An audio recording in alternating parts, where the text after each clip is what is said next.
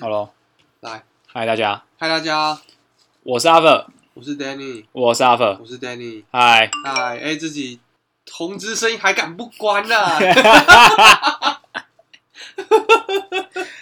来的又急又快。好，我先开勿扰了，那很抱歉。这集怎样？不录了啊，哇！我打完，那完，拜拜。拜拜。哎，干，没有，我是要说，哎，我们的介绍回复原本的顺序了，哎、对，只有一次，只有一应该是次，上次吧？对，上次，上次，上次有一些状况。对啊。好，开始之前嘞，告解一下，我今天声音有点沙哑，鼻塞，这样嫌弃我们居住的地方，完全没有，完很恶劣全没有，我是在嫌弃整个台湾。哎、没有啦，我是真的觉得台湾的那个比较潮湿的天气，然后还有时不时飙高 的 PM 二点五，嗯，真的对有过敏的人很不友善。但回来台湾就这样，完全不知道我过去二十八年是怎么活下来。就是你，你做错一件事情。哎、就是你为什么要去英国？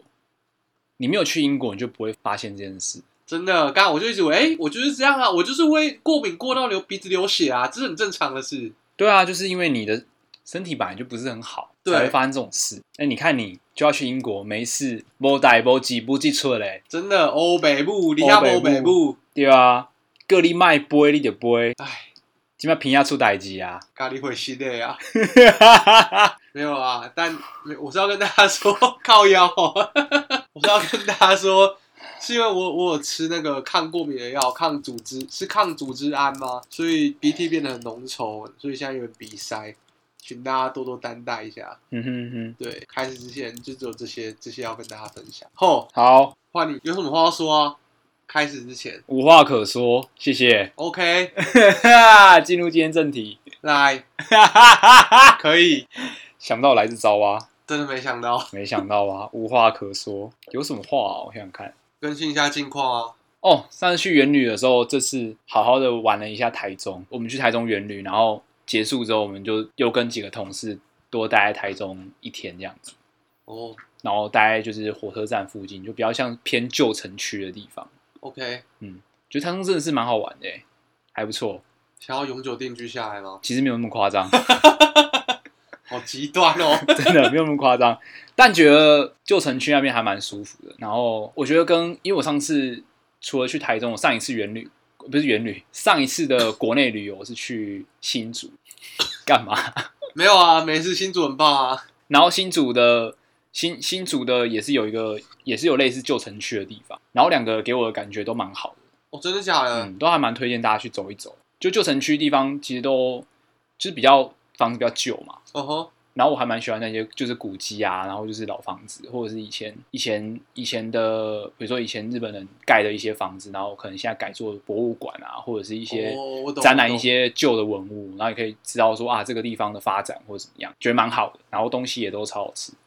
台中的第二市场推荐给大家，公有第二市场，干超屌！这么夸张？就你要找，因为那时候是四个人，然后四个人去，我们的策略就是要吃到所有东西，但是胃又有限，所以我们就是每一个都买一份，哦打成汁，然后喝掉 一，个一个 shot，一个一个下喝掉。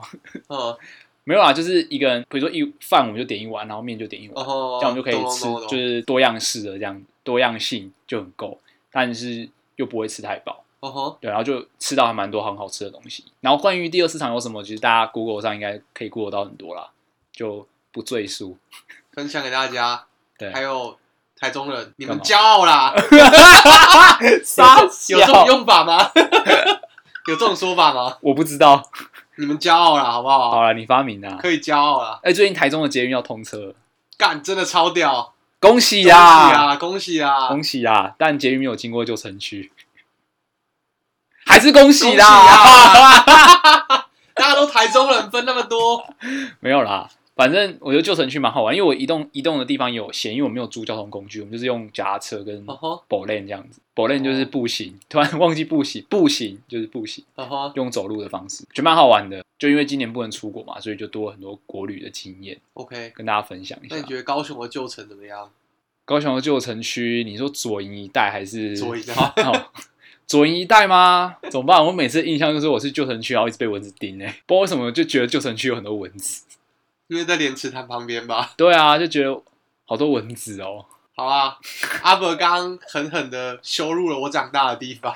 干，讲好像哦，那不是我长大，但我们凤山的旧城区还不错。抱歉，我长大的地方也有旧城区，你看，现在是县市合并之后，现在被霸凌。而且凤山的旧城区附近有超多好吃的东西，我不得不说，真的是，古迹保存也不错。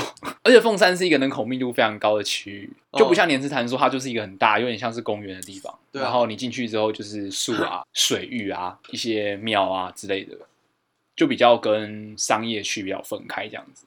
也不是不行，只是说那感觉就跟凤山不一样，因为凤山是凤山的旧城区，就是本身还有人在居住，然后从以前到现在都有房子，然后哦也不是什么公园，也没有什么公园，反正就是就是一直就是人口密集度很高的地方，所以维持得住。对，衍生出很多小吃啊，然后可能走几步路这是古迹，但它古迹可能就是啊，现在有蛮多都整理的还不错。哦吼，然后只要你愿意花时间，我觉得走起来都还蛮舒服的。就在凤山火车站下去之后，现在有整修，把那个河附近的地方都整修蛮漂亮的，就可以这样一路走，然后走到凤山最热闹的地方那一带，而且那一带很屌，那一带竞争力很屌。某间知名手摇店一点还还有开，干，好棒哦！然后那一条街大概一点就是灯火通明，然后小吃店会把桌子椅子搬到机车道上面摆，就整个地方有点像是大家约定俗成的徒步区，虽然违法，每次回去我就很喜欢去那个地方吃宵夜，就有种回到家的感觉。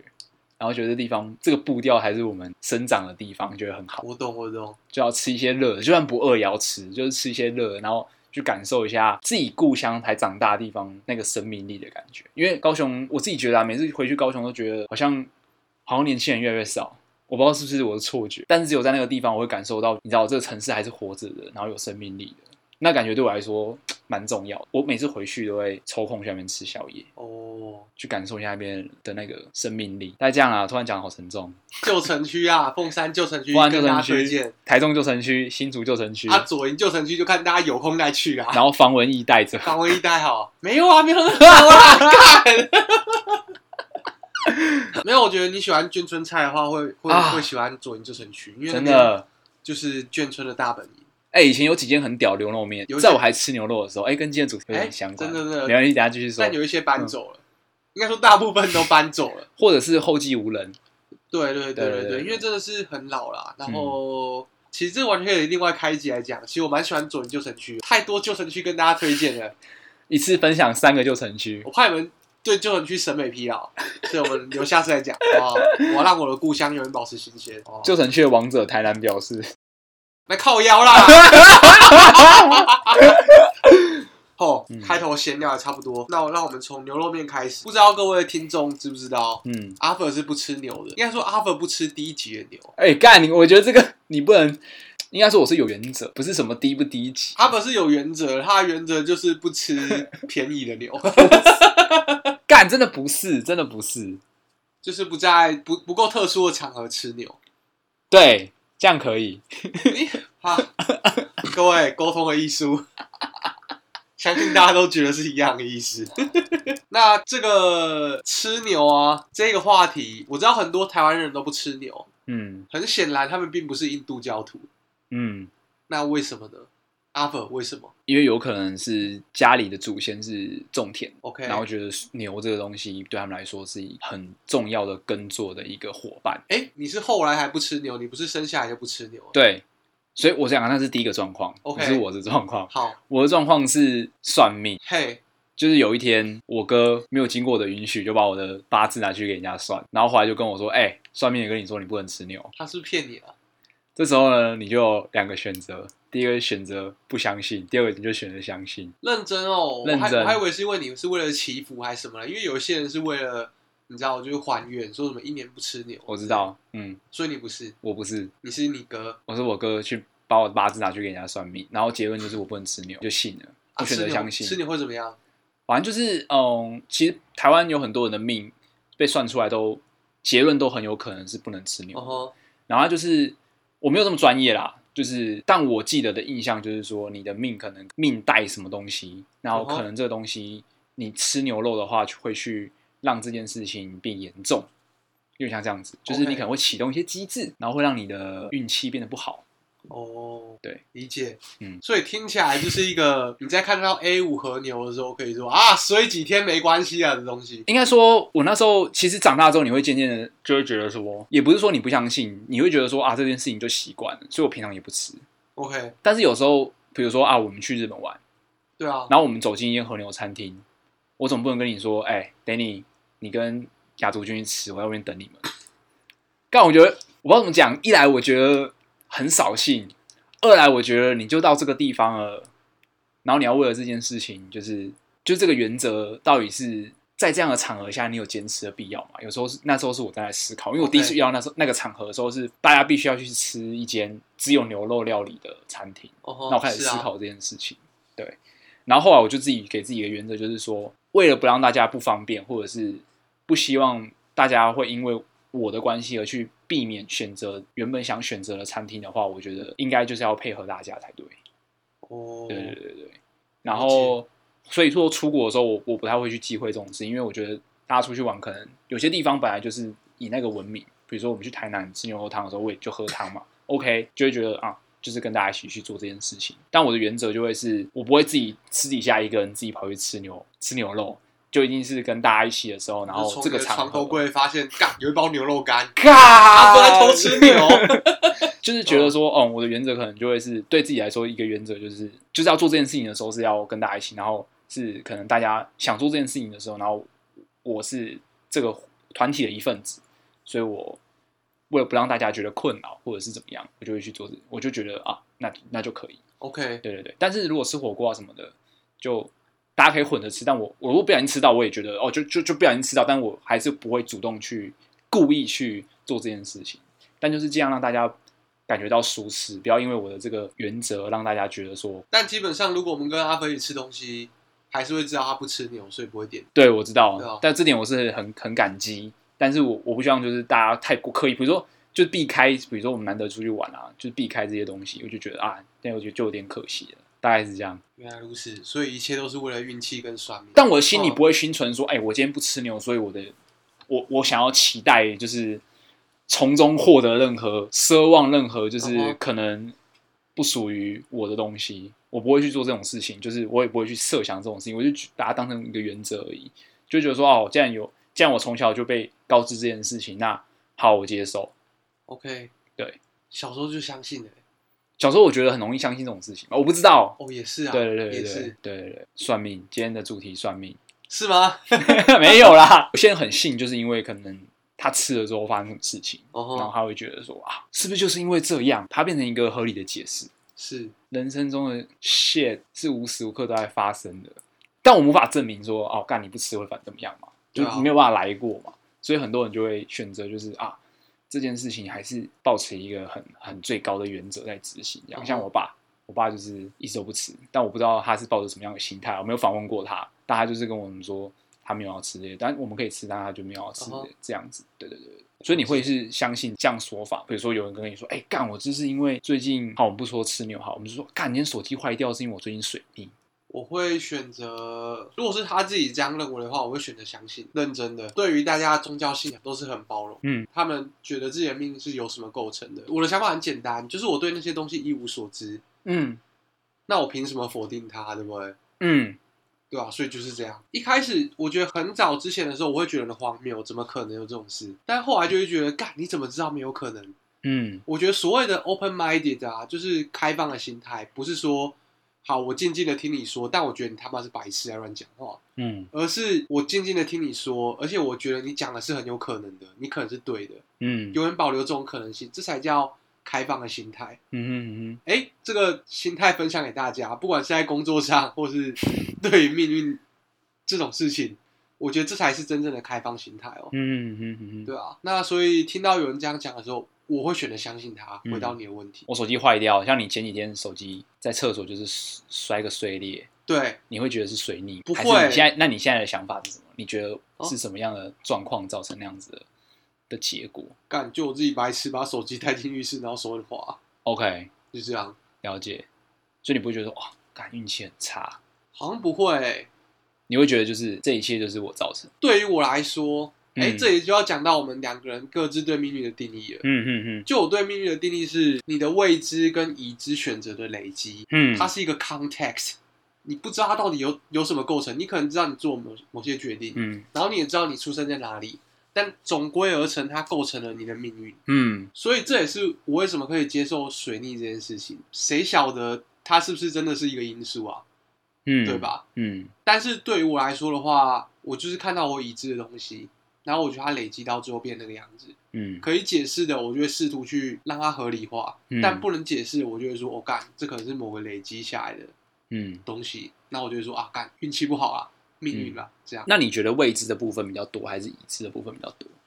对于你现在，你现在当下觉得，就是比如说今天发生的事情，或者是今年发生的事情，对你来说是未知的因素比较多，还是已知的因素比较多？哎、我觉得一直是这样。我不能说我很能掌控我的人生，对，但是我觉得我所处的状态算在稳定控制中。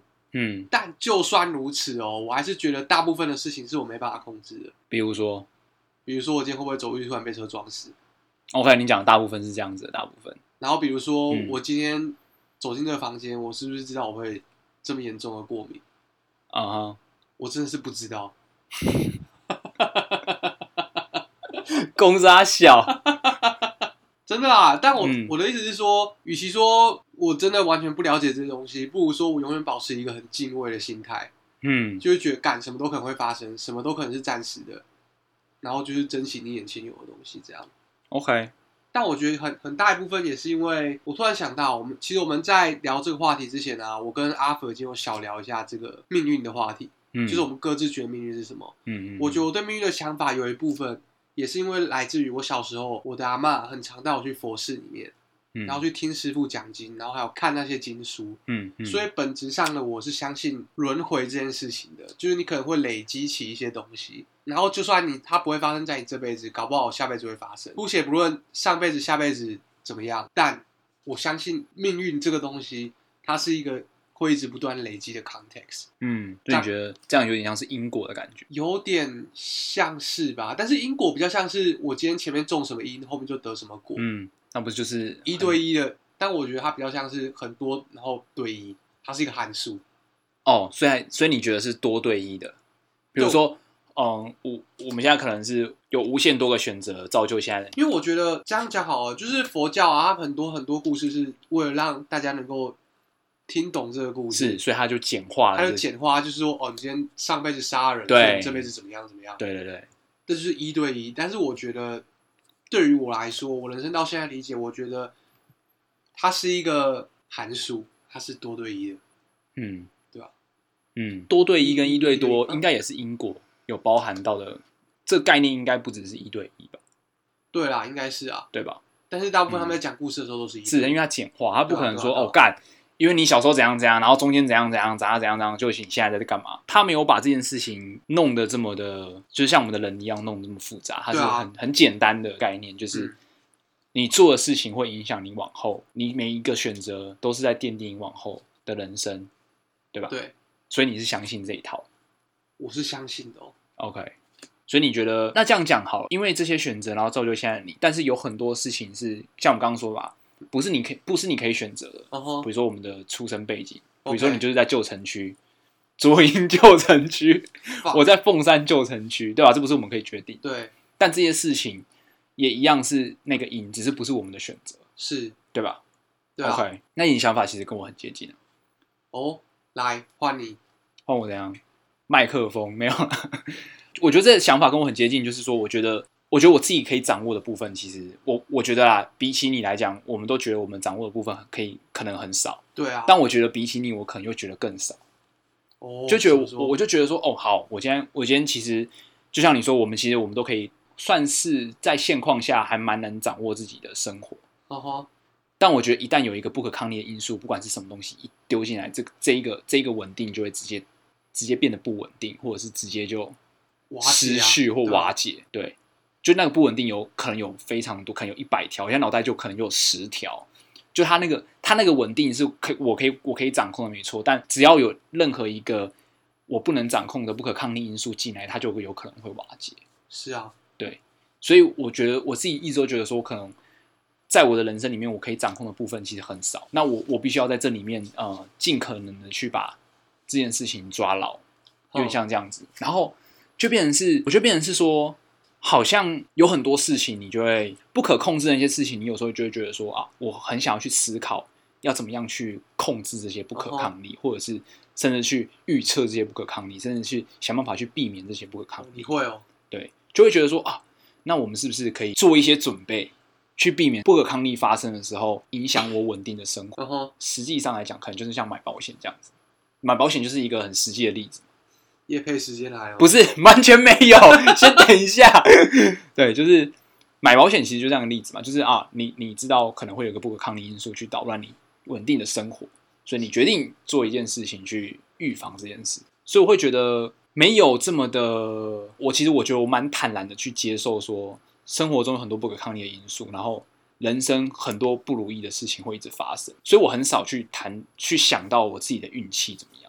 OK，你会这样吗？其实我我很我很少我很少去想说哦，我最近运气好背哦，或者是我觉得运气很好哎，我都会觉得那只是你知道生活中的一部分，就是你的命运中的一部分，然后它发生了就是发生了，无关。就对他们来说，就是对那个更更超然的人视角来讲，这无关好坏，它就是发生了一件事，是好是坏是你的结。你记得我们去台中那次？哎，我们有去台中、台东哦，台东、台东的夜市。哎哦，然后我们抽奖，好对，然后我我的签连两只都中了。对，你知道那时候想的不是干运气好好，嗯，我想的是干我好强哦。有。你有讲这件事，好，就是这样吧。嗯，好像不会特别说哦，运气不错。对啊，我会说，我会觉得是发生一件好事。对，然后也不会觉得说哈，那现在运气这么好，我等一下会是不是会发生怎么样的事情？哦哦哦，我也不会这样觉得。那就算发生，也不会觉得说，就是因为前面的运气用完而导致接下来的事情。就我不会觉得那东西是有一个有一个存量在那边，就会觉得每一次发生的事情就是基本上可以说就是随机。嗯哼。大概是这样，所以怎么讲？回到算命，就会觉得说，哦，他告诉你一个很实际的说法，或者是叫你去做某件事，或叫你不要去做某件事。我觉得目的也是一样，让你不管是心里踏实还是怎么样，就是让你拥有那个好像掌握更多的感觉。嗯哼，因为我觉得人的天性吧，就是因为有太多不确定的事情了，然后可以掌握的事情太少，所以就很想要把不能掌握的事情变成可以掌握的。但我觉得如果这样子可以让你自己的生活稳定，然后又不是让你花大钱啊，或者是影响到你的生活。我觉得这样的事情其实不是坏事。老实讲了，我觉得不是坏事。我觉得不是坏事啊。对，就不是坏事。就是你你去算一个命，然后让你的心里更踏实，或者是你相信，比如说安太岁好，就这类的事情，就是哎，我花一点小钱，过年的时候庙里面祈求一个平安，OK 啊，我觉得 OK。就是你花一点点钱，然后去把你可以掌握的事情扩大。或者是把那个，哪怕可能根本就不会因为这件行为有什么改变，但是你那个你心里的那个不安因素消除了，但也有可能就是因为这个不安因素消除而导致你本来会发生什么事情，而现在没有发生。你永远不会知道，对，永远不会知道。我觉得最妙的就是你永远不会知道，永远不会知道你没做的话会怎么样。所以你，所以但也不是说鼓励大家就是把能做都做了吧？其实也不是这样，不是这样，不是这样。对，但是怎么讲？我觉得那个那个拿捏，你你觉得你有一个一把尺吗？因为我觉得它其实很难有一个量化的标准，或者说啊，告诉你说，哎，这个东西超过多少金额，你就不要再再花了，或者怎么样。你不会为了心安而到最后心痛吧？就是，嗯，你不会为了求一个心安，然后花钱花到倾家荡产。的确，在社会上看有些这样的故事。我那时候回高雄的时候，嗯，然后我爸在看那个电视，那个数字手环啊，什么工人三兄弟改运日记什么的，对。反正它就是一个盖台广告，就是在讲三个穿工地装的海亚，就是看起来就是真的是讨债集团那个样子。然后大大家 Google 如果想知道是什么的话，可以搜寻 Google，就是 Google 一下工人三兄弟。好，搜寻不到，干嘛？反正就是一个很可笑的广告。它就是说你你有那个手环之后，嗯，就是你会拿到你那个，就是老师用公式算出来你你生命中最重要的几个数字，然后你把它做成手环穿在手上。马上就可以结束这种工人的生活，去开宾室。啊，下一幕就是他们跟老师商谈完去拿手环之后，下一幕就是他们开着宾士，穿着西装回来。嗯，只是一个非常荒谬的广告。是，你心中虽然你可能很难定定义说到底那把尺在哪边，但你看到很荒谬的事情，你还是会觉得哦，这个超出我尺的范围了，类似这个样子吧。但是不是还是会有人相信？那你觉得是为什么？我觉得有两种可能，但我感觉我能够不相信。哎呦，可以引用唐老师的话了，我觉得我可以不用相信，是我的命够好，嗯。就是我够幸运，就是不不用遇到那些很惨的事情，嗯，不用去抓住那些那个叫什么啊？浮浮木木，就对是我不是我不是掉到水里面，我必须要抱这个浮木才可以活。是，但是有些人他是真的生活已经没有任何选择了，他除了相信这个之外，他没办法从其他地方得到力量，嗯。不管是家人、朋友、partner，他都没办法得到那些力量。嗯但是这个老师他那个数字手环，你花个几万块或是几十万，你就能够脱离你现在人生，重新改头换面、欸。那你可能就别无选择，你就会相信了。嗯因为很多时候你，比如说加入邪教，好，你不用说什么什么教是邪教，嗯很多时候就是因为你的生活中发生太多你没办法接受的事情，然后你没有对办法得到撑过去的力量，所以你必须寻求宗教来解决。嗯我觉得是这个样子，嗯就是这就是为什么有些人还是会相信，嗯这就是为什么这些市场还是会存在。嗯，他们利用这些人的脆弱，虽然很老实说很可耻，嗯就是利用人性的脆弱，这点是最可耻。嗯但是因为它有商业利益，所以它会存在。嗯刚好又是一个法律没办法规定的东西。嗯，其实有点像贩卖希望吧，因为人要活下去，其实很大一个动力是希望，对就是你觉得未来可能有一天会怎么样，对，所以你有办法活到那一天，并期待那件事情的到来。而且我觉得这个是这个希望是可以插管的，嗯，就是你今天一旦这个没有成功，老师跟你说，啊，你钱还不够，对，信仰值不够，我们再充值一下，充值一下。对啊，就再下去这样子。对啊，而且哪怕他可能知道这是骗人，没办法阻止自己。对如果他现在否定掉这件事情，那等于否定掉他之前做的事情。那他在这个人世间，他还能相信什么事所以承认这个错误可能会毁掉他这这个人的本身。的确有可能是这样子，是啊，对。哦，小沉重。小陈总，我们来聊聊比较轻松的话题好了。有一部分会想聊这个主题，就是因为我们，哎，是我们一起看的吗？就是我们看那个唐立奇老师上了《百灵果》，对，在聊一些星座，其实也也不止聊星座啦，我觉得聊很多事情，对对对，聊很多事情，然后还有他对很多事情的观点。但是我觉得，之所以这一集会好看或嗯好听，是因为我觉得姑且不论你相不相信星座，我都嗯觉得唐立奇是一个很了不起的人。我这已经说了哦，不是我不相信星座，是先不论星座这件事情怎么样，因为这是他的专业。嗯但是他在跟大家沟通他的专业的时候，他用的方式是会让你觉得，哦，第一个是你不会觉得他是什么权威在在镇压你或怎么样，他就是用你听得懂的话，对，然后用跟你一样的高度在跟你讲这些事情。对，你会觉得你被倾听了，对，然后他没有那个优越感或知识者的傲慢，对。他就是告诉你一件他他觉得就是这样。他觉得很值得跟你分享的事情，然后他嗯觉得是这个样子，嗯那你觉得怎么样？那你你你有你的意见，你 OK 啊？嗯面对否定的时候，以这个工作为生，嗯一定会时时要面对一些否定。对我觉得他处理的态度是超级值得大家学习的。他就是很坦然的接受，然后也回了一句就是让凯莉不知道怎么回嘴的话，嗯嗯，那是因为你的命好，我才不需要相信。嗯嗯嗯我觉得他这句话其实不是他在对凯莉说，嗯。我觉得是他在替那些相信这件事情的人跟凯莉说，或是跟那些不相信的人说，嗯。所以他是在跟更大的群众，然后替更大的群众沟通这件事情。嗯。当然，你可以说我超意，但是我当下感知到，就是觉得哇，这个真的很屌，因为我们都对那句话产生一些共鸣，应该说很多人都对那句话，产生一些共鸣。对，就是因为嗯，主持人投射的是一个群体，然后他代表的也是一个群体，其实是一个群体来对另外一个群体讲话，他代表那个群体可能这辈子都没有那个机会去向主持人那个群体喊话，对啊，所以那其实很很像是突然有一个人很理解你的人，然后去向一群不理解你的人去喊这些事情。我觉得我自己算是命好的人，但我觉得那刹那间，我应该有些人会被了解，甚至被救赎到。哼哼哼，嗯所以我觉得他会红，或是他会有这么多的支持者，真的是有他很厉害的地方。而且就算是我自己，我没有在追这些星座，但其实嗯我没有追星座，不是因为我完全不相信，嗯只是因为我觉得呃很麻烦，，OK，什么星象跑到哪边什么的，是但我地壳很烂。